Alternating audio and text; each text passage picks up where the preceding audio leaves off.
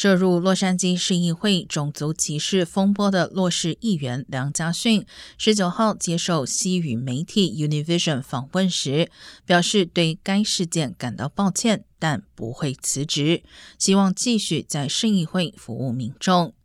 对于梁家训以及另一位涉事议员赛迪约拒绝辞职，持续有民众聚集在洛杉矶市议会外抗议，并要求市议会在两人辞职前应暂停举行。